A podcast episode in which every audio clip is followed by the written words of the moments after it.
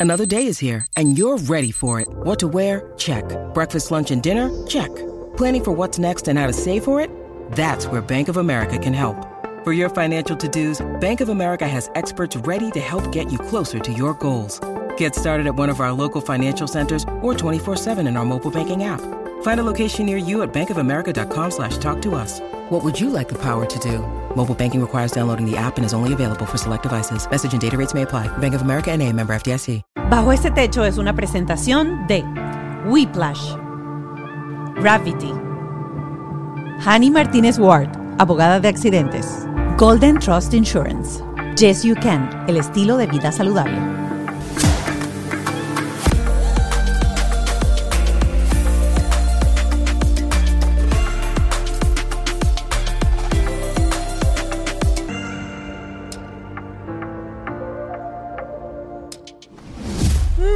Debajo de este techo, hoy vamos a quitarnos la peluca. Hoy vamos a hablar sin peluca. Y es literal. Porque mi invitada de hoy en Bajo este Techo es Michelle Faraco. Ella eh, tiene una condición autoinmune que se llama alopecia, en donde pierdes el cabello, no tienes cabello, no tienes cejas, no tienes pestañas, y vamos a estar hablando acerca de eso. Y ustedes dirán, bueno, pero ya va, ¿qué tiene que ver eso con crianza? ¿Qué tiene que ver eso? Bueno, Michelle es eh, conferencista y ha llevado su experiencia de vida y ese proceso de entenderse.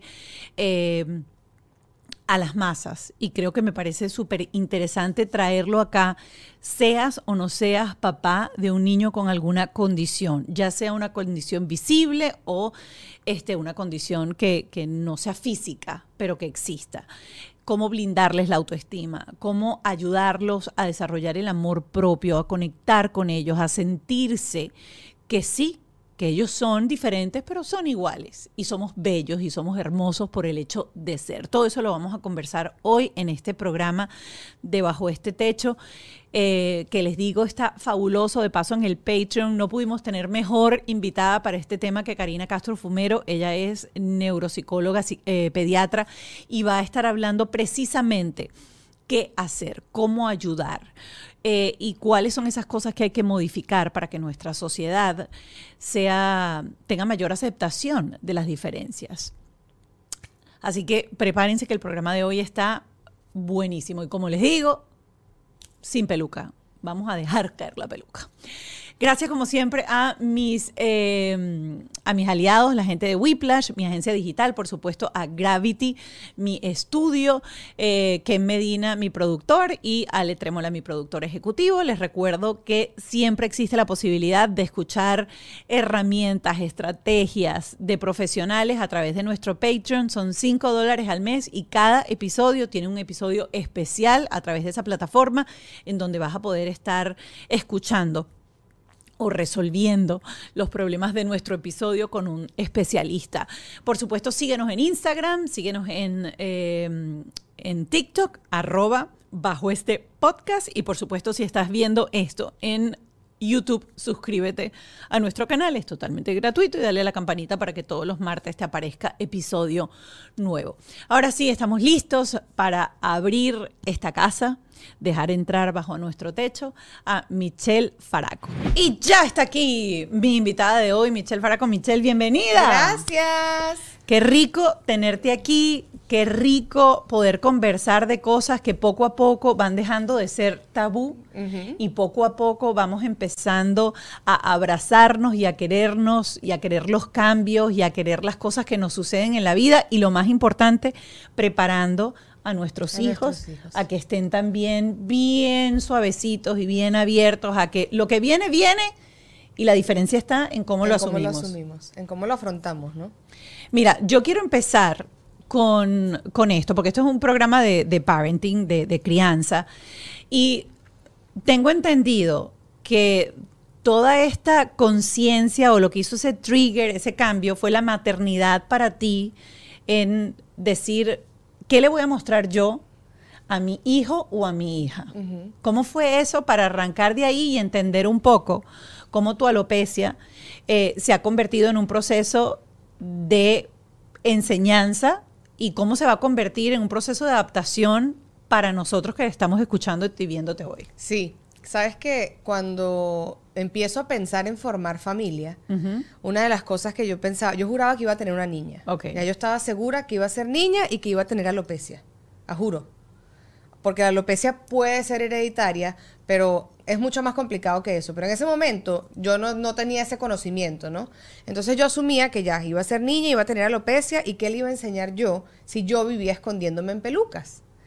Y era como ese push y, lo, y como que marinaba y marinaba en mi cabeza, pero nunca tomé acción al respecto. Yo venía ya en un proceso de, de amor propio y autoconocimiento extenso. Eh, venía ya jugando con la idea de quitarme las pelucas. Eh, estaba trabajando en ese momento con una amiga y todo lo que promovía era enfrentar tus miedos.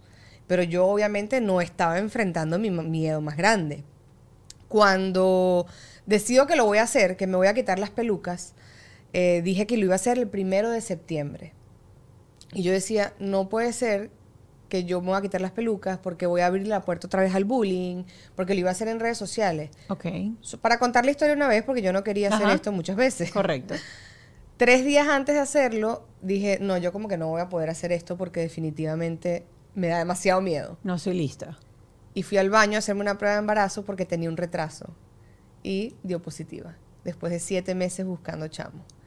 Y me senté en el baño a llorar, no solo porque iba a ser mamá, sino porque yo decía, no puede ser este mensaje que me estás mandando, que eh, de verdad es el momento.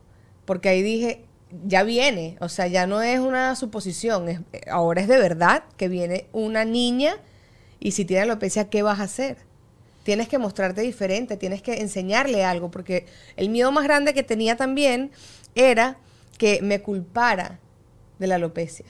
Una de las cosas que yo agradezco siempre es que nadie en mi familia directa tenía alopecia, porque en los momentos muy oscuros de esta condición hubiese sido muy fácil recurrir a, porque es más fácil a veces culpar, ¿no? A lo externo, A lo externo. Y recurrir a eso versus usarlo como trabajo interno. Creo que llega un punto en el que ese cambio existe, pero hubiese sido muy fácil hacerlo. Para, para entender un poco todo este proceso y todo este trabajo al que llegaste ese día, tres días antes de esa fecha en septiembre, en donde tú dijiste voy a dejar las pelucas, lo voy a hacer público y pum, te enteraste que estabas embarazada. Me imagino que ustedes tienen eh, la curiosidad de saber cuándo empezó tu proceso, cuándo te diste cuenta y por supuesto, qué apoyo recibiste tú de tu entorno familiar, porque de esto va este podcast, entender un Total. poco eh, y, y- y cómo evolucionamos a medida que la vida nos pone retos y nos preparamos más para las generaciones que vienen a continuación. Total, mira, a mí me, me diagnostican la alopecia cuando tenía siete meses o un año de edad, entre, ese, en- entre ese periodo de tiempo.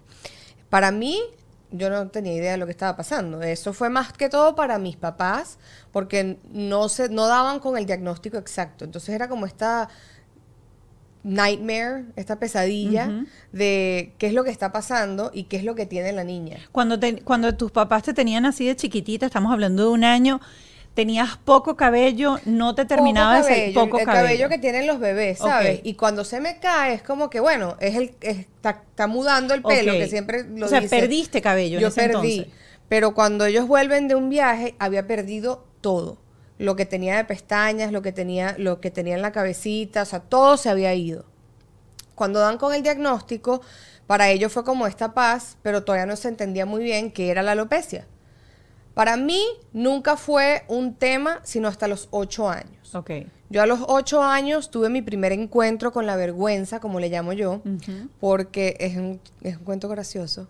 En el recreo estamos todos como jugando, vamos a dividirnos. El niñito líder está decidiendo quién va a jugar con quién. En ese momento nosotros vivíamos en Canadá. Y el niñito está decidiendo quién va a jugar con quién. Y dice, tú juegas con tú, tú con ella, tú con él. Nadie juega con la niña calva. Y yo, ¿dónde está la niña calva? que no puedo ir a jugar con ella. Y fue como, ah, ya va. La niña calva La soy niña yo. calva soy yo. Y fue como, espérate. Es- fue mi primer momento de me quiero esconder. Hasta ese momento, tú como niña no sentías la diferencia entre tú y otra persona. No, para mí era como que tengo que hacerme un tratamiento que es súper incómodo, ¿Ok? pero ya. ¿Qué Nunca había ¿Te hacían tratamientos en ese entonces? Sí, me hacían tratamientos. Me- eh, nosotros, Cuando yo tenía, quiero decir, cuatro años, mm, fuimos a Cuba a verme con un doctor cubano que era muy experto en el tema de la alopecia y tenía un tratamiento específico, que era una loción, un shampoo, y cuando te ponían la loción te tenías que poner bajo una lámpara infrarroja por 30 minutos. Eh, ese era el tratamiento que me hacían. Para mí eso era como que lo más difícil. Pero Estar debajo de esa lámpara. Estar debajo de la claro. lámpara porque era caliente.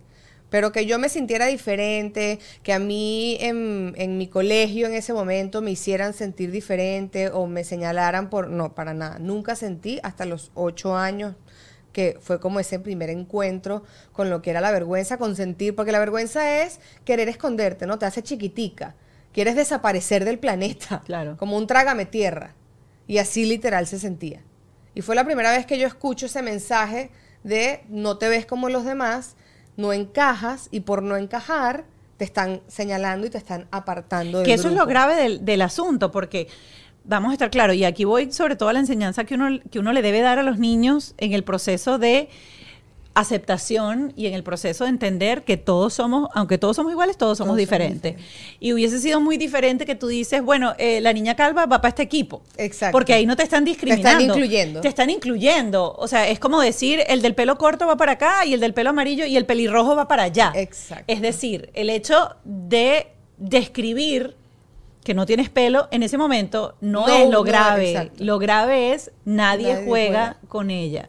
Y ahí es súper interesante uno como papá, y hago un inciso aquí, la historia la vamos a continuar, en donde nosotros somos los que tenemos que tener un, un ojo encima porque nuestro hijo puede ser esa persona que genere ese cambio. Y no lo está haciendo ni con maldad, ni con desprecio, sencillamente lo está haciendo porque no conoce las implicaciones y el poder de su palabra. Y hacer entender que, aunque somos diferentes, necesitamos sentirnos parte siempre y abrazar. Yo recuerdo, mi papá siempre me decía, de, de chiquitica. Eso es algo así como que lo, lo tengo guardado. Usted abraza al gordo, al feo, o sea, usted saluda y abraza igual, al gordo, al feo, al que limpia acá, al que hace allá. Y eso era un ejemplo de mi papá. O sea, mi papá llegaba a cualquier y al, al bedel lo abrazaba, le decía, ¿cómo está? Mi don, ¿cómo me le va? El baño está limpio, no está limpio. Con contacto. Entonces, claro, tú aprendes en, eh, ahí a, a entender que hay diferencias, porque sí somos diferentes, está el rico, está el pobre, está el que se limpia, el que no se limpia, el que es obeso, el que no es obeso, pero que en el fondo el ser humano es igual Exacto. y merece la misma compasión y merece el mismo trato y merece el mismo acercamiento. ¿Qué pasó cuando tú sentiste eso? ¿Qué hiciste ahí? Yo reaccioné súper mal. Eh, el niño que me lo dijo tenía vitiligo. Ok. Y yo le dije, pero si tú pareces un dálmata. Porque pasó, los niños son, o sea, no tienen filtro, pues. Total que eso terminó en el colegio, obviamente, llaman a dirección. Claro. Eh, yo entendí después que el bully no es bully porque quiere. A veces uno necesita un amigo con quien hablar y a veces necesitamos más bien alguien que nos diga si lo estamos haciendo bien o lo estamos haciendo mal en la vida, si nuestro negocio digital va por el camino correcto o si tenemos que intervenir de repente más en publicidad o al contrario, meter el freno de mano para reestructurar algunas cosas y luego ahí sí darte con todo. Porque todos esos pequeños errores te hacen perder dinero, así que no esperes más y entra en whiplash.com si ya tienes camino recorrido o estás comenzando de cero, eso no importa. Ellos te van a ofrecer esa asesoría súper completa para emprendedores y grandes empresas que quieran marcar un antes y un después en su negocio y por supuesto en sus ingresos. Tienen un workshop. No, ahí te van a entrevistar y se van a meter hasta la médula analizando cada detallito de lo que haces para darte soluciones que muchas veces o casi siempre tienen que ver con tecnología. Ya sabes, si te sientes estancado, quieres comenzar a toda máquina, whiplash.com en dos pasos. Agendas tu asesoría y que te lo digo yo, se van a convertir en tus mejores amigos. Gravity es un one-stop studio, un espacio donde tú llegas y mira, aquí no te tienes que preocupar por nada, te lo tienen todo, todito, todo. Más, miren, hoy estoy estrenando comunicación hasta el... Mira esto, me están diciendo que me quieren mucho por el intercom.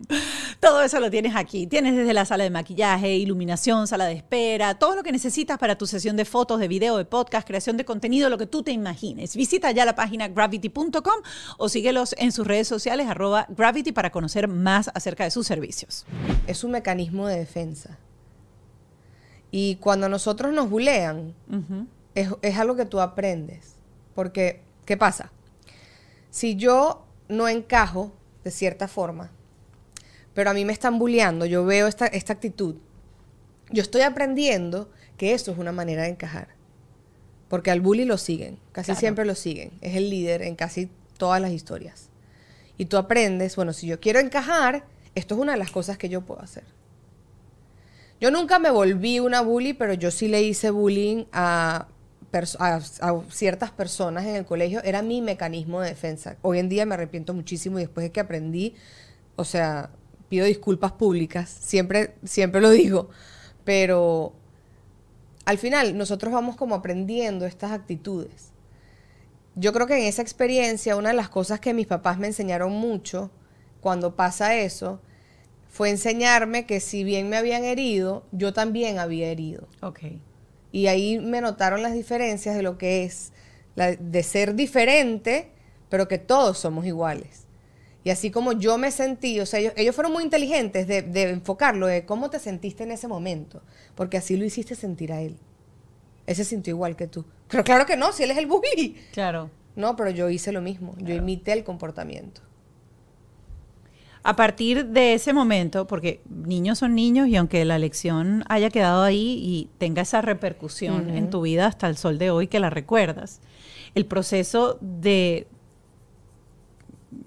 eh, eh, entrar en nuestra célula y en nuestra mente todo eso, sobre todo siendo niña, eh, que aunque estabas creciendo en Canadá, supongo que tienes raíces latinas. Nosotros yo crecí entre Venezuela, Canadá y Estados Unidos. venezolanas, Sí. en donde vamos a estar claro el, el, el- el concepto de belleza física y el concepto de cabello largo. Yo recuerdo, eh, mi mamá era muy floja para peinar. Mi mamá, o sea, Mi yo mamá creo que también, cuando teníamos Sí. pelo.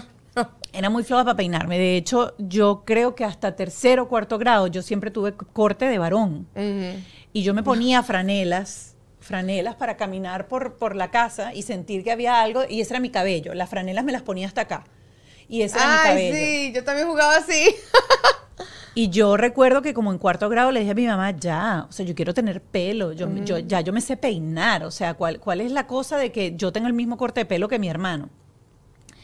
Eh, pero en nuestra sociedad, los cánones de belleza, crecimos con el Miss Venezuela, con lo que el cabello, la- lo- eso va directamente ligado con la feminidad y, y lo entiendo hoy en día mucho porque mi esposo es alemán y las mujeres alemanas no usan el cabello largo. No. Usan todas el cabello corto. De hecho, yo recuerdo una anécdota, creo que la he contado aquí otras veces, que una vez desayunando en un hotel, mi hijo estaba chiquitico, él me decía, mamá, ¿por qué ese niñito tiene dos papás? Y yo le decía, no, mi amor, no son dos papás, esa es una mamá y un papá. Hay niños que tienen dos papás, le dije, pero en ese caso, no, mamá. Míralos bien, son dos papás. Y si tú te ponías a ver, casi que la mamá parecía más papá que el papá. Porque, porque no tienen, porque para el alemán, después lo entendí, por ejemplo, toda la coquetería y toda esa cosa de uno que, Sí, lo- los uno. zarcillos, la cosa, la pintura, no sé qué, eso está ligado como a como, como eres vanidosa, eres poco inteligente y eres, tienes como poco valor en la cultura alemana. Pero para la cultura nuestra, no. Para la cultura nuestra, eso es así como que, o sea, la niñita no, no tiene dos meses y el lazo es más grande que ella. Literal. Literal. La pobre carita no, no puede aguantar la cabeza. y la vaina es que, ay, le acaban de regalar este lazo. Una foto con la niña, pero no se le ve la cara. Sí. Esas cosas pasan en nuestra cultura. Este, ¿Cómo hiciste tú? Y cómo a partir de los ocho años que empieza ya la preadolescencia, la coquetería eh, y todo esto con, con esa, con, con- con la alopecia, pues. Yo, mi adolescencia la viví en Venezuela, que está el estándar de belleza mucho más inculcado. Y creo que fue una de las épocas más difíciles de mi vida, porque si bien yo tuve un entorno familiar, yo fui muy bendecida en ese aspecto, porque mi papá, mi mamá y mi hermana siempre trataron mi condición con mucho tacto y nunca me hicieron sentir diferente en casa. Por ejemplo, nosotros no teníamos que ir al médico a que Michelle se hiciera un tratamiento. Eso era una opción si Michelle quería hacerlo. Entonces siempre fue como muy mi decisión. Mi, mi condición era muy mía. Pero en Venezuela, crecer sin cabello, aunque yo tenía, lo que pasa es que tenía huecos muy pronunciados, entonces tú me veías que, o sea, cuando se están quedando como calvitos aquí, que se peinan Sí. así, yo hacía lo mismo, yo buscaba cualquier tipo de formas. Mi estilo de vestir se veía influenciado por cómo iba a estar mi cabeza. Por ejemplo, nunca voy a olvidar cuando nos fuimos a los 17 años a Choroní y yo me desperté un día y tenía el hueco aquí, en todo el centro de la cabeza. Y mi pareja en el momento se fue al malecón y compró un montón de bandanas tejidas para que yo pudiera ponerme las bandanas y taparme el hueco. Yo fui como, como un reptil, Ok. que vas como cambiando, un camaleón, que vas como cambiando de, de piel. Yo cambiaba de estilos, yo lo único que buscaba era cómo esconderme más. Si era con pelucas, en principio era con bandanas, con cintillitos, con lo que yo tuviera que ir para no, que no se vieran los huecos. Cuando ya fue tan prominente que tuve que raparme la cabeza, fui a las pelucas. Y luego era cómo estilizas las pelucas Para que no se para que no se nota que era una peluca. Porque yo tuve una experiencia muy horrible en la universidad donde una muchacha decide que en el medio del pasillo de toda la universidad ella me iba a arrancar la peluca delante de todo el mundo.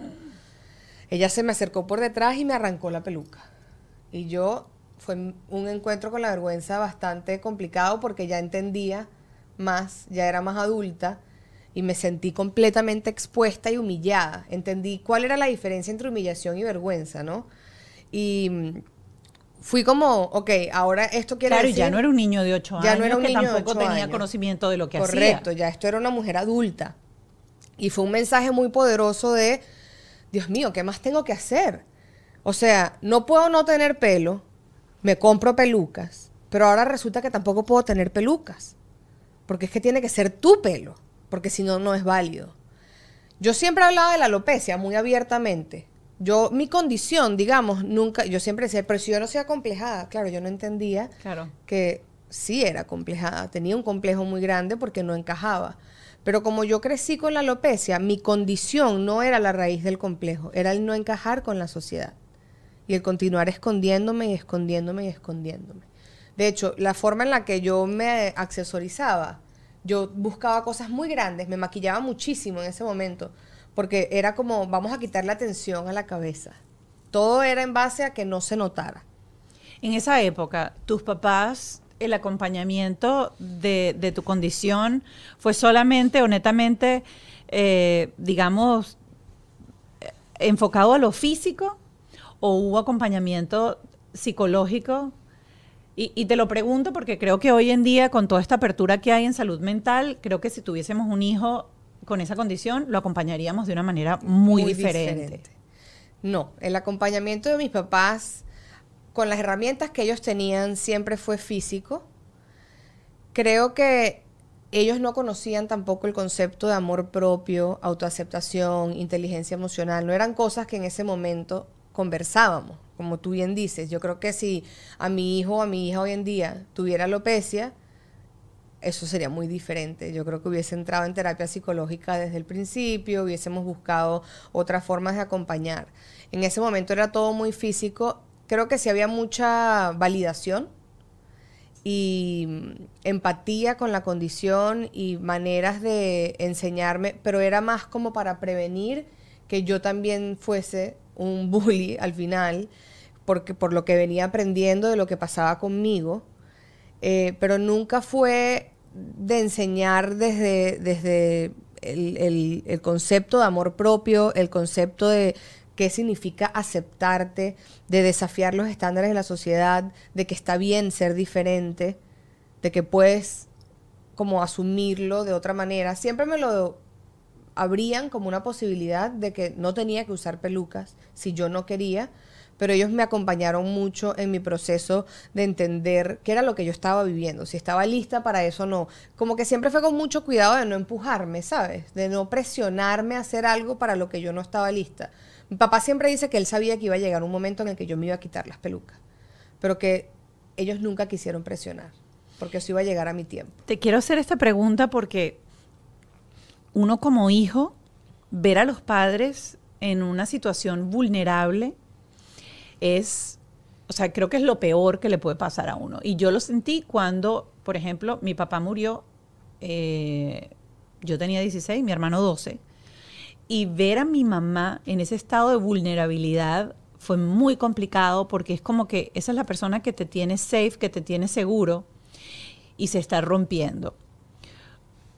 ¿Tú recuerdas algunos momentos en donde tú hayas visto a tu mamá o a tu papá romperse? Porque yo creo que en el fondo, uno como padre quiere tanto proteger, sanar, curar, brindarle a los hijos la, o sea, que, no, que no sufran, que sean lo más felices posible.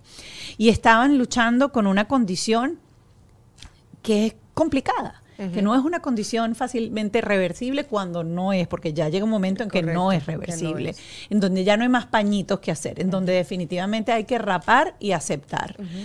Eh, me imagino que en algún momento entendieron que tu condición era genética o no era genética y ahí empiezan las culpas y empiezas qué he podido haber hecho yo o dentro de la desinformación. Solo me quiero, me quiero regresar un poco a esa niña viendo a esos papás ¿Qué sentiste? Y tú como niña, hoy siendo adulta, ¿qué le hubieses querido decir a tus padres por si hay algún papá que tiene un niño con algún tipo de condición? Porque no necesariamente tiene que ser alopecia. Todos tenemos pelucas. ¡Wow! Oh my God.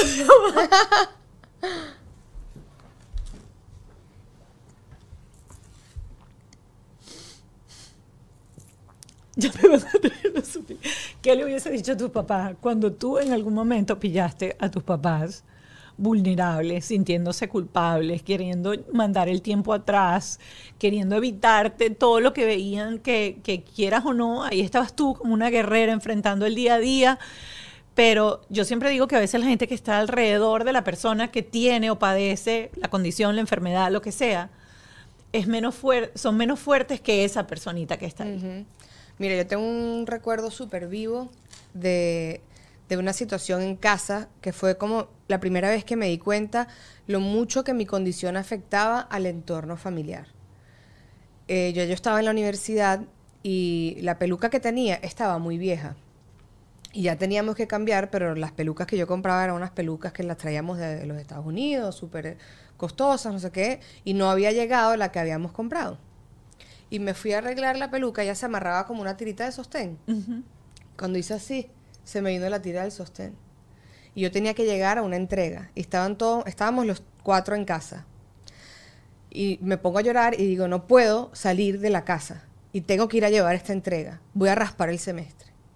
Y mi papá se sienta conmigo y me dice, no, pero ya va vamos a buscar una solución. Viene mi hermana, mi mamá, buscando si podían amarrarlo con alguna colita, no sé qué. Consiguen una engrapadora, me engrapan, pero resulta que las grapas me estaban rompiendo.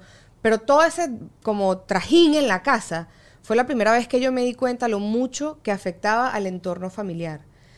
Estar asegurado es una prioridad y todos los años se abre este periodo de inscripción en donde puedes utilizar el tan famoso Obamacare. Estar asegurado es una prioridad para resguardar a tu familia y te recuerdo que en Golden Trust hay 30 oficinas en toda la Florida. Tienes planes desde 0 dólares al mes con Florida Blue. Además, te ofrecen atención los 365 días del año. Tienen la más amplia gama de doctores y hospitales y tienes planes con cero deducible, planes de cero copago por médico primario y hasta planes con solo 10 dólares por especialista. ¿Qué estás esperando? ¿Quieres un plan sin necesitar referido? También te lo tengo. 305-648-7112, arroba Golden Trust Insurance. Los vi quebrarse a cada uno de ellos cada vez que trataban de buscar una solución y no se conseguía. Y yo sentí mucha culpa por primera vez. Y yo creo que en ese momento lo que me hubiese gustado decirle a mis papás era que estaba bien buscar ayuda. Que estaba bien buscar ayuda al entorno familiar, no solo para mí. Que podíamos beneficiarnos todos de cómo manejar esta situación desde la empatía y la compasión que ellos siempre tuvieron, pero que yo también tenía que aprender un poco de eso para yo manejarlo con ellos. Yo creo que a veces nos enfocamos tanto en la persona que está viviendo la condición, que eso está bien, pero nos olvidamos entonces del resto del entorno y cómo eso le afecta. Yo a mi hermana la adoro, mi hermana es un ser de luz. Y a veces digo, yo me fijé mucho en ella. En todos esos momentos vi que necesitaba ella. Porque a veces te enfocas mucho en, en la persona que está viviendo la condición y olvidas lo demás. Y toda la casa se enfoca en y toda eso. la casa se enfoca en eso. Entonces yo creo que, que está bien buscar ayuda para todos, como, como grupo familiar. Y, y educarnos un poquito más en cómo nos podemos apoyar, porque todos necesitamos el apoyo, no solo la persona que está viviendo la condición. Voy a regresar entonces a ese septiembre. Días antes, te haces la prueba de embarazo, aparece la prueba de embarazo, estás a punto de abortar la misión de quitarte las pelucas a través de las redes sociales y eh, enfrentar ese, ese gran miedo, pero resulta que aparece ese positivo y ese positivo hoy en día tiene cuatro años, se llama Carlos Matías. Carlo, sin ese. Carlos sin ese. Yo le pregunté, muy italiano ese Carlo. Al principio. ¿Qué pasó? ¿Por qué ese positivo fue tan contundente? Y aquí sí quiero entrar en todas esas herramientas, porque siendo una condición genética, lo puede tener él, como lo puede tener, o lo podía haber tenido ella, porque pensaba y estaba seguro que era, que era niña. Como bien dijiste al, al- al principio, sientes que es más duro para una niña que para un niño. Sin embargo, un niño No, igual. para los claro, igual un niño, un varón a los ocho años. Es, es lo mismo y, y voy a entrar a esta condición y vamos a, a extendernos porque puede ahí entrar el vitiligo, puede entrar una cantidad, incluso eh, el autismo, porque el niño Totalmente. eh, es diferente en el salón. Yo recuerdo ahorita y bulleaban horrores a un, a, a un amigo que hoy en día digo, wow, qué poca información teníamos en ese momento. Se llama Ubaldo, lo recuerdo muchísimo.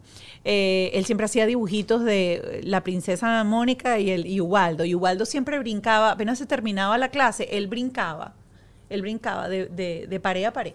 Iba por un lado, todo el receso él lo pasaba brincando iba para un lado y iba para el otro. Era un tipo brillante, estaba en un colegio normal, no un colegio especial, se graduó con nosotros, pero ninguno de nosotros sabíamos que tenía una condición Condición. diferente. Yo creo que para ese entonces tampoco ese tipo de autismo eh, estaba como Claro, porque antes era- diagnosticado y, y- Antes era el espectro sí. y no y, el espectro o sea, a menos que eras muy autista, que te tenían encerrado en tu casa, porque en esa época encerraban. Eh, tengo, voy a cumplir 50 el año que viene, por eso digo que en la época mía de niña encerraban. Este, y luego estaban estos otros niños que eran muy diferentes, pero que eran sometidos a un bullying muy fuerte por, por, por una cantidad de niños que no eran niños con, con, con- con una calidad o con una compasión aprendida, porque yo creo que eso lo aprendes en cierta forma desde tu casa, desde tu hogar. Eh, y quiero hablar de eso porque me imagino que tú estás preparada a enfrentar lo que, lo, lo- que venga, si es que viene, o lo que venía en ese mundo de pensamientos, desde ese positivo hasta que nace el bebé. Para mí fue como un flashback. ¿Sabes qué dicen que cuando te vas a morir tienes un flashback de un montón de eventos? Sí. Cuando yo vi eso fue como un flashback de todo lo que yo viví. A mí en el colegio me decían Calvin Klein, Zinedine Zidane. Hoy me da risa, pero en ese momento me afectaba muchísimo. Yo no podía escuchar la palabra calva, que es una forma de escribir, pero yo escuchaba calva y era un trigger Claro. importantísimo en mi vida. Para mí fueron todos esos flashbacks porque eso me decía que, que yo iba, que él podía vivir eso, que ella podía vivir eso y que yo no tenía las herramientas para acompañarla. O sea, como que no caía en cuenta que, que yo tenía las herramientas, pero que yo tenía que también conseguir esa valentía por ellos. Digo ellos, yo tengo un solo hijo, es Carlos Matías, pero yo digo ellos porque, claro, yo en ese momento pensaba que era niña. Entonces, como no sabíamos, Exacto. fue- fueron esos flashbacks que me impulsaron. Y cuando llega mi ex esposo a la casa, le dije, no lo puedo hacer, no lo puedo hacer, no lo puedo hacer. Le mostré, él tenía una sorpresa para enterarse que era papá. Cuando pasa la emoción de que vamos a ser papás, le digo, no lo puedo hacer, pero siento que lo tengo que hacer. Y él me dijo algo muy importante. Él me dijo, no puedes afrontar la maternidad desde ahorita haciéndolo por los demás. Tienes que hacerlo por ti. Y eso va a repercu- Percutir. repercutir en él o ella. Y todo el trabajo que yo vine haciendo de amor propio y autoaceptación, que fue inspirado por él, mi ex esposo, recién conocidos, cuando yo por fin le cuento que yo Porque tengo él te conoció con peluca, Él me exacto. conoció con peluca. Y él Eh, ya se, ya, bueno, Él ya sabía. Claro. Él es, me- él es médico. Él, en él- algún momento él- metió la mano sí, también. Claro. no por ahí, claro. Metió la mano. El, el cuento de cómo yo le cuento a él que tengo peluca es muy gracioso. Pero bueno, cuando yo por fin decido hacerlo, fue muy pronto de habernos conocido. Y yo no puedo decir que ningún hombre alguna vez como que no voy a salir contigo porque tienes peluca o tienes alopecia o te ves diferente. No, ¿Lo sentiste alguna vez? pero sí lo sentía. ok. Yo sentía que mientras yo tenía la peluca, todo estaba bien. Entonces, cuando yo por fin le cuento a Chema, ese es su nombre, eh, la respuesta de él fue la cosa más genuina que yo había experimentado en mi vida.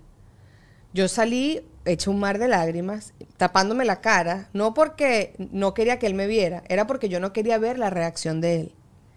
Y él me abraza y me dice, ¿por qué estás llorando? Ya yo sé. Y ahí procede a decirme que su versión favorita de mí es sin peluca. y yo digo, ¿cómo es posible que este hombre, que me acaba de conocer, tenga la capacidad de amarme de, esta forma en la que me acepta tal cual como yo soy y yo no puedo hacer lo mismo por mí? Y fue ese como mi aha moment de decir, tú tienes mucho trabajo que hacer para lograr amarte como él te ama a ti o más. Y para mí fueron las conversaciones en el espejo. Yo, yo pasé años que yo no me veía en un espejo. Ojo, que no te ves de verdad. Ok. Porque tú te ves siempre en el Claro. espejo si te estás arreglando, no sé qué. Pero que yo no me veía, que yo no podía hacer el, ¿sabes? Verme a los ojos y un tú a tú. Y un día, metiéndome en la ducha, fue como me reconocí de repente. Y me enganché y empecé a hablarme y las cosas que me decía eran cosas espantosas. Pero yo tuve que empezar a hacer eso para reconocer cuál era el diálogo interno. Y de, ese punto de partida, transformarlo a algo diferente. Entonces, todos esos flashbacks, ese momento, yo dije, yo tengo las herramientas, las he venido cultivando. Y ya esto no es parte de mí. Ya esto ya se sentía incómodo, ya se sentía como, como un peso, ¿sabes? Total que ese primero de septiembre me despierto a las 6 de la mañana, que en ese momento no era nada normal en mí, hoy en día ya sí lo es. Y digo, no sé si puedo, no puedo, él está dormido, me voy a la sala, empiezo a redactar el post y cierro los ojos y simplemente le di post.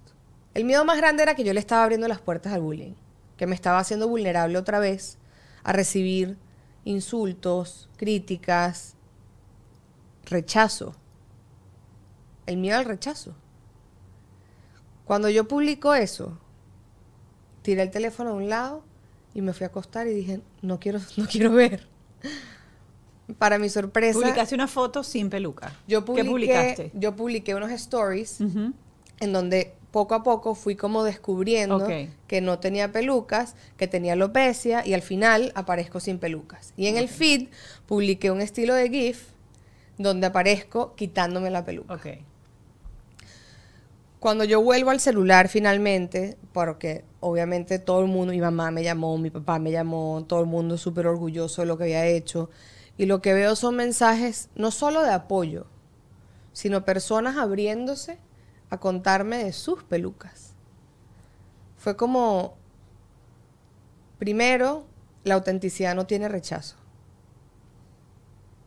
Ahí no existió ningún rechazo porque lo hice desde un lugar donde yo realmente estaba preparada y me estaba mostrando 100% como yo soy.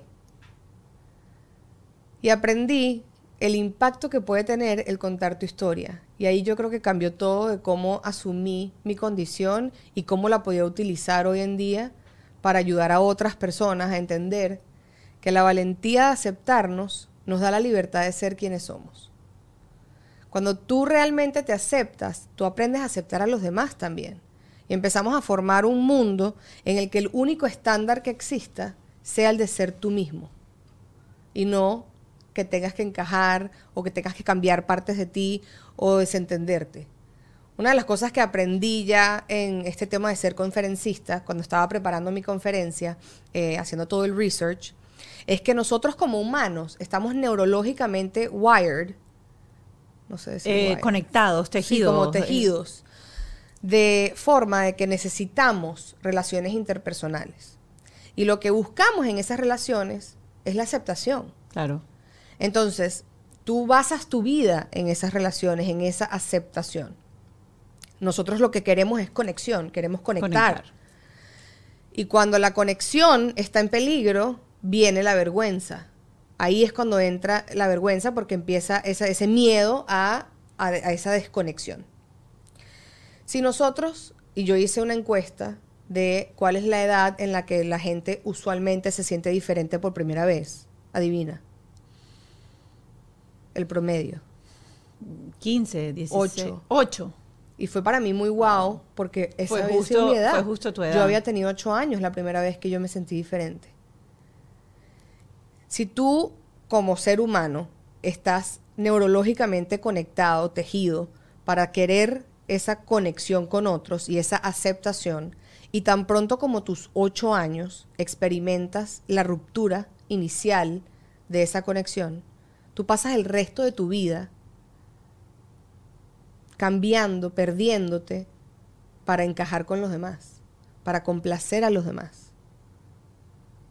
Wow, qué poderoso y qué, qué importante es. Ustedes saben que yo siempre, estas historias, que aunque ustedes sientan de repente que la historia no va directamente a crianza, quiero que la vean desde este punto de vista, porque esto que ella acaba de decir, entender que a partir de los ocho años es cuando empieza el niño a sentirse diferente y en donde puede haber esa sensación de aceptación, no aceptación, de vergüenza, de pena eh, lo quiero ligar con eh, parte de lo que hemos hablado en muchísimos episodios que tiene que ver con trauma y cómo eso, y oigan, trauma no quiere decir solamente una cosa, estoy traumado, no puedo vivir. Traumas No, no. son, como explicaba Edith Shiro, conductas que se hacen, eh, eh, digamos, recurrentes cada vez que hay algo que detona una, por una circunstancia.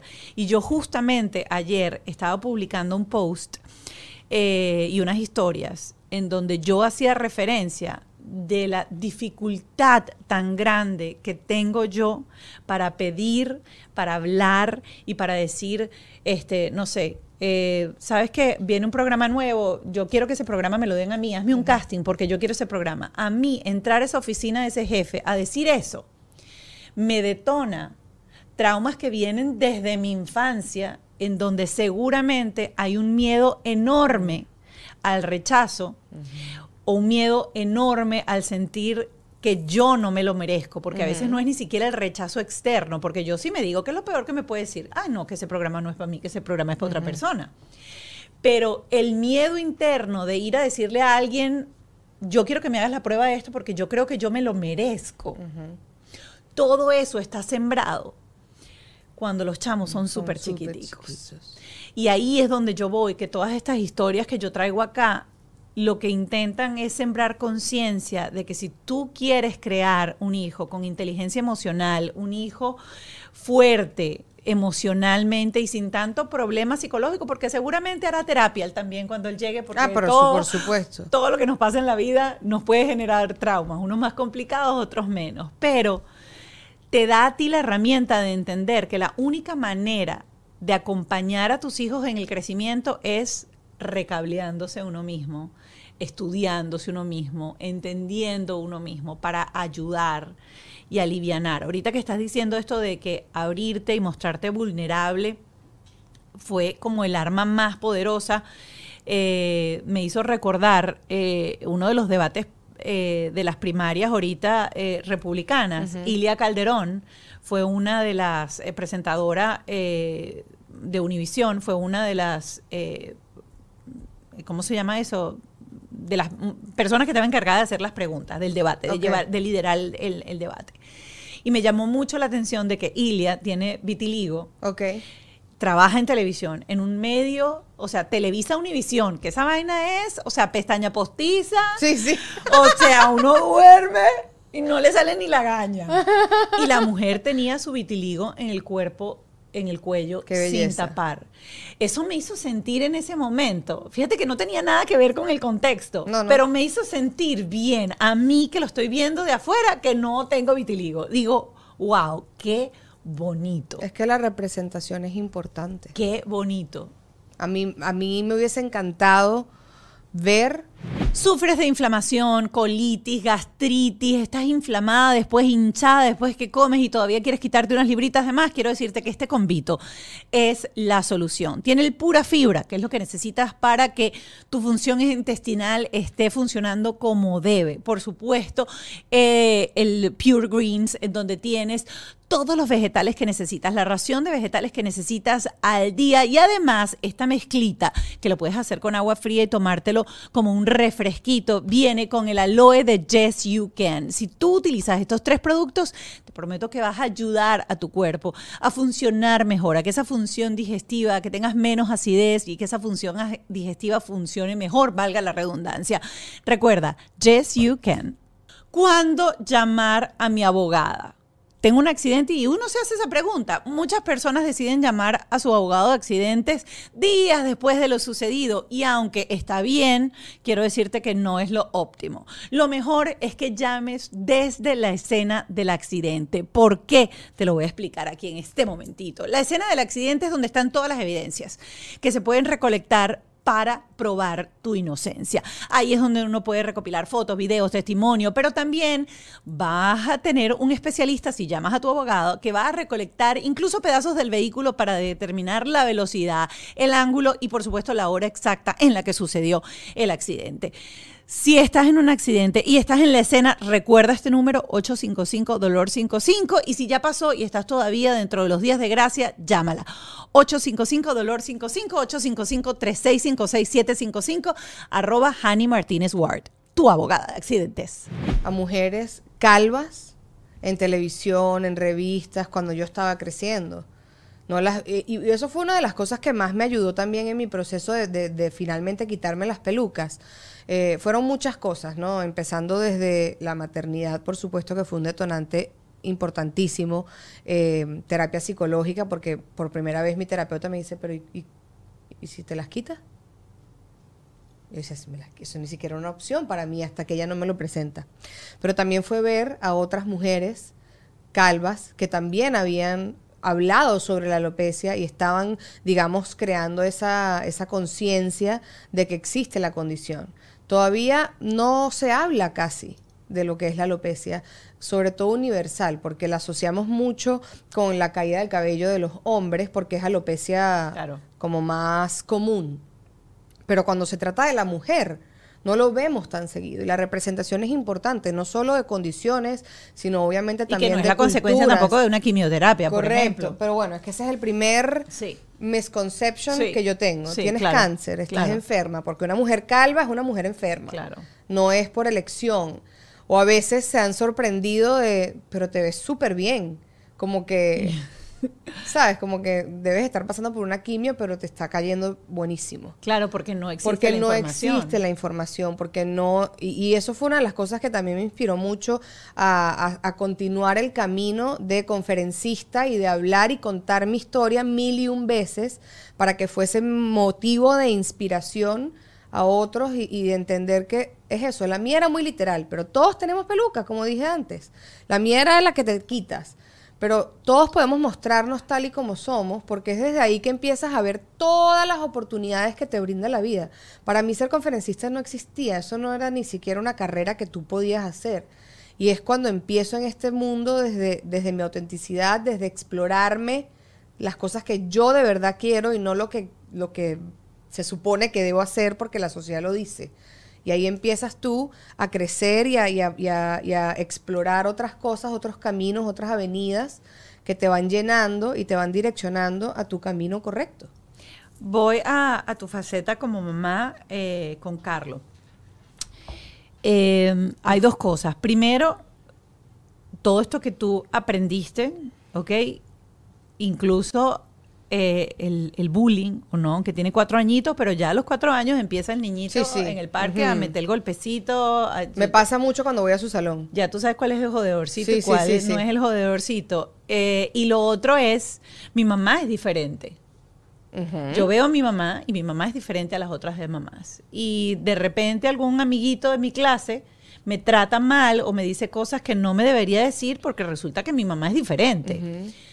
¿cómo blindas tú o cómo tú acompañas a Carlo Matías para que la gente que esté pasando por algo por el estilo sepa, mira, ella hace este tipo de cosas, conversa, abre este, este tema de conversación que yo creo que con los niños nunca es muy temprano. Nunca. Nunca. Y nunca es muy complicado. Sí. lo más sencillo posible. Me pasa mucho, me encanta que digas lo de mi mamá es diferente, porque ya en su salón tú puedes identificar, nunca es de maldad. Tú lo ves a los niñitos que son jodedorcitos, pero por pura, puro joder. y yo llego al salón y hay dos niñitas que siempre lo hacen de tono de, como de chiste, ¿no? De burlita. Pero no de burla in- malintencionada, sino es esa burla de, jaja, tú no tienes pelo, tú no tienes pelo como yo. Y yo me quedo como que, ah, te digo, a veces me duele, a veces no estoy de humor. A veces no quiero lidiar con eso. Pero igual me paro, me agacho, me pongo a su nivel, la dejo que me toque la cabeza, le explico, tengo alopecia, es una condición autoinmune. Hace estas mismas palabras. Es una condición autoinmune y se me cae el cabello. Eso es todo, eso es todo. Ah, no tienes pelo. No tengo pelo. pelo. Qué rico se siente. Entonces se vienen todos y me tocan la cabeza y siguen jugando. Ah, pero Carlos tiene, porque ya va. Tú no has visto fotos de Carlos, pero Carlos tiene burda de pelo. La mata. La mata de pelo. Este, y con Carlos me da risa porque él nunca preguntó, de hecho, su madrina, su tía, tienen mucho pelo y a Carlos le molesta si le pegan la cabeza o la cara. O sea, si él siente pelo, es como que... porque claro, está acostumbrado a su mamá que no, No tiene, tiene pelo. pelo. Y él nunca me preguntó por qué no tienes pelo. Yo me di cuenta que, que fue un cambio en el salón cuando llegó como a los tres años. Y yo estoy segura que viene de sus amiguitos cuestionar. Mucho antes de cuestionarlo delante de mí, yo creo que a él le preguntaban mucho en el colegio por qué tu mamá no tiene pelo. Porque él llegaba a la casa y me decía, mamá, ¿por qué no tienes pelo?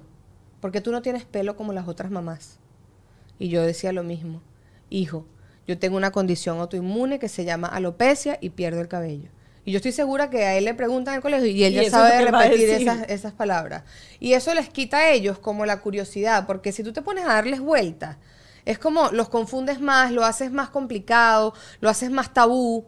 Y ellos em- empiezan a, a tener hasta más curiosidad por preguntar, por tocar. Ya llega un punto que yo estoy segura que yo voy a entrar a ese salón y ninguno de ellos me va a preguntar por qué no tengo pelo. Porque ya todos se van a saber la historia, ya todos van a ver como matado esa, esa curiosidad Claro, conmigo. Claro, claro. Luego va a venir este la adolescencia y van a venir cambios a- mucho más grandes y van a haber confrontación con, o- con otro tipo de niños. Sí. Tú le has hablado y le has abierto la posibilidad de que, mira, o sea, de repente, o te lo has planteado y tú sabes que va a llegar de repente en algún momento en donde eso puede ser un arma para joderlo y para herirlo en alguna discusión, porque sale, porque, porque el ser humano es así, a veces tiene como un venenito ahí guardado que está esperando el momentito, el dardito, y cuando menos, ¡pum! Tú sientes que ese trabajo que tú has hecho de decirle y recordarle siempre, yo tengo una condición autoinmune que se llama alopecia, yo pierdo el pelo. Y eso es como que todos los días. Yo soy así. Sí, yo sí siento que eso ha ayudado. Más siento que ayuda el tema de enseñar inteligencia emocional, de validar sus emociones. Yo, yo era muy impulsiva y yo creo que Carlos me ha bajado mucho la- los niveles de impulsividad. Porque una de las cosas que yo le quiero enseñar a Carlos es cómo reaccionar de una, más, más bien responder versus reaccionar, Ok. ¿no? Cómo responder ante situaciones que nos generan ese, esa chispa que nos puede incendiar y volar los tapones, pero cómo podemos responder antes de reaccionar. Y lo hago mediante sus, sus momentos de pataletas, cómo, cómo yo también tengo mis pataletas adultas y cómo reparo cuando lo he hecho mal.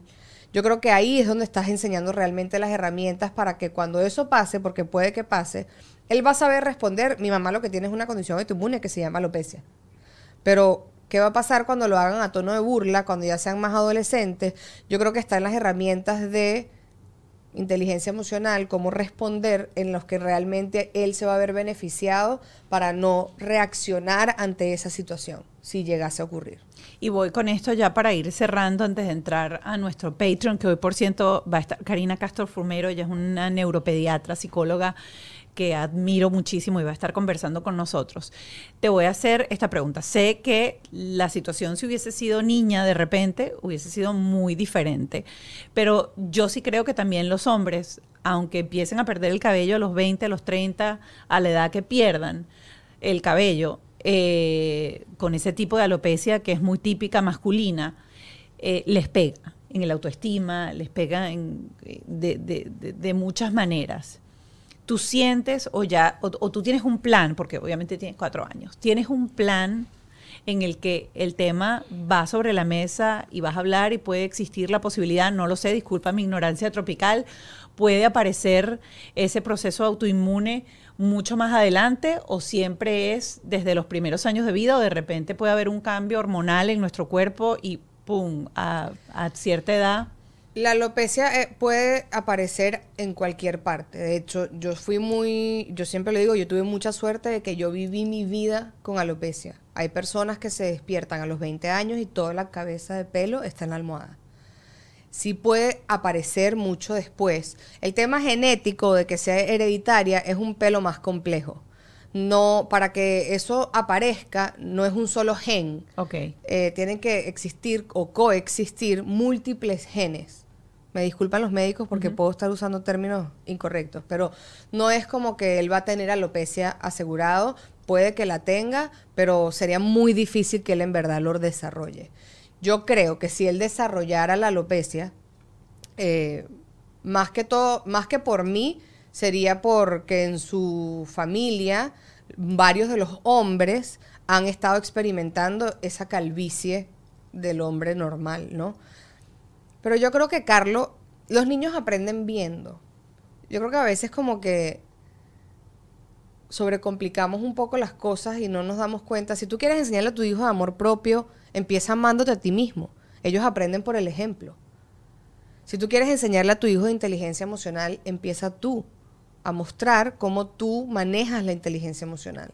¿Y qué hubieses hecho tú como mamá si Carlo no hubiese sido Carlo, es Carla, y al año la diagnostican con alopecia, con esa condición? ¿Qué hubieses hecho tú como mamá después de todo el recorrido que tienes si hubieses tenido una hija niña? Yo creo que hubiese empezado el concepto, que lo estoy haciendo con Carlos de todas maneras, porque como te dije, todos tenemos pelucas. La mía era la alopecia, pero él puede tener 1500 pelucas diferentes. Yo creo que es empezar los conceptos de amor propio desde muy, muy temprano, de autoaceptación, de crecimiento personal, cómo explorarte a ti mismo, cómo conocerte de una forma que no, no, no te rechaces, porque todo empieza por nosotros. Si tú exploras estos conceptos desde temprana edad, ellos empiezan a absorberlo con mucha más facilidad y pueden aplicarlo en su vida como unas herramientas que tú les estás brindando desde el inicio. Si, si hubiese sido Carla y tiene alopecia, yo la hubiese empezado a preparar para eso desde mucho antes. Yo creo que uno mostrándome yo como soy, de haberme quitado las pelucas, eso creo que hubiese sido lo más importante, porque ella ya va a ver, uno, que no es la única, y dos, que, que, que ha hecho mi mamá para sobrellevarlo y para hoy en día ser tan segura de sí misma, porque al ver una mujer segura y confia con, con- Confi- confiada, confident, sí, sí. confiada, eh, empoderada, confiada, empoderada, que se sí. siente bien Aunque en su empoderada piel. ahorita es un... Lo usa todo el mundo. Sí. Ella ya al ver eso, empiezas tú a no ver que no encajas, porque ya, ya tienes una referencia de que sí encajas en la sociedad, de que sí puedes ser aceptada. Entonces yo siempre he dicho que empieza desde, desde ti mismo, porque eso es lo que va a ver tu hijo. En cambio, si ella hubiese visto una mamá con peluca escondiéndose, ella va a ir aprendiendo, ah, ya va, me tengo que esconder, tengo que ir transformándome yo, perdiéndome yo para encajar con la sociedad. En cambio, si tú les muestras desde el ejemplo, todo es diferente. Ay, Michelle Faraco, qué buena conversa, qué rico, qué agradable eh, haber pasado estos minutos conversando contigo. Eso que ella dijo son años de estudio, años de terapia, años de conversa para uno llegar a, como ella dijo en este episodio, verse de verdad en el espejo. Si no tienes un coach como, llámalos como quieras, terapeuta, coach o como sea, que a veces es uno, a veces son cientos, a veces son otros, a veces nos das con el que es y tienes que cambiar, no logras llegar a ese manual y a esas respuestas que necesitas para poder tener las herramientas para encontrarte, para ser feliz y lo mejor de todo, para que tu proceso como padre sea un proceso productivo y les estés dando también a ellos las mejores herramientas posibles. Gracias, por esta conversación. Qué rico. Vamos a, conectarnos dentro de poco en Patreon. Recuerden que Patreon es una plataforma paralela, son 5 dólares al mes y van a poder escuchar ahí pues todas las entrevistas con los especialistas. Hoy en específico, Michelle Faraco va a estar con eh, Karina Castro Fumero. Ella es neuropsicóloga pediatra y vamos a estar hablando como de varias cositas. Uno, vamos a hablar de ese detonante que dices que a partir de los 8 años es cuando uno empieza a sentirse diferente y fue justo el momento en donde ella sintió esa vergüenza por primera vez, cómo manejarlo con nuestros hijos. Y me parece súper interesante también ir al otro lado, ir a ese resto de compañeritos que estaban ahí, que se pliegan siempre detrás del bully y que sienten una sensación como divertida y sabrosa de estar ahí hostigando a otra persona, entender por qué y lo más importante, reconocer si nuestro hijo está también en esa posición y qué hacer. Qué bello. Gracias, qué sabroso. Mira, me voy así porque yo también quiero ser como los niñitos. como los niñitos del salón. Se siente rico. Un beso grande. Gracias a todos. Ay, gracias, me. Qué bonito. Bajo este techo fue una presentación de Whiplash, Gravity, Honey Martínez Ward, abogada de accidentes, Golden Trust Insurance, Yes You Can, el estilo de vida saludable.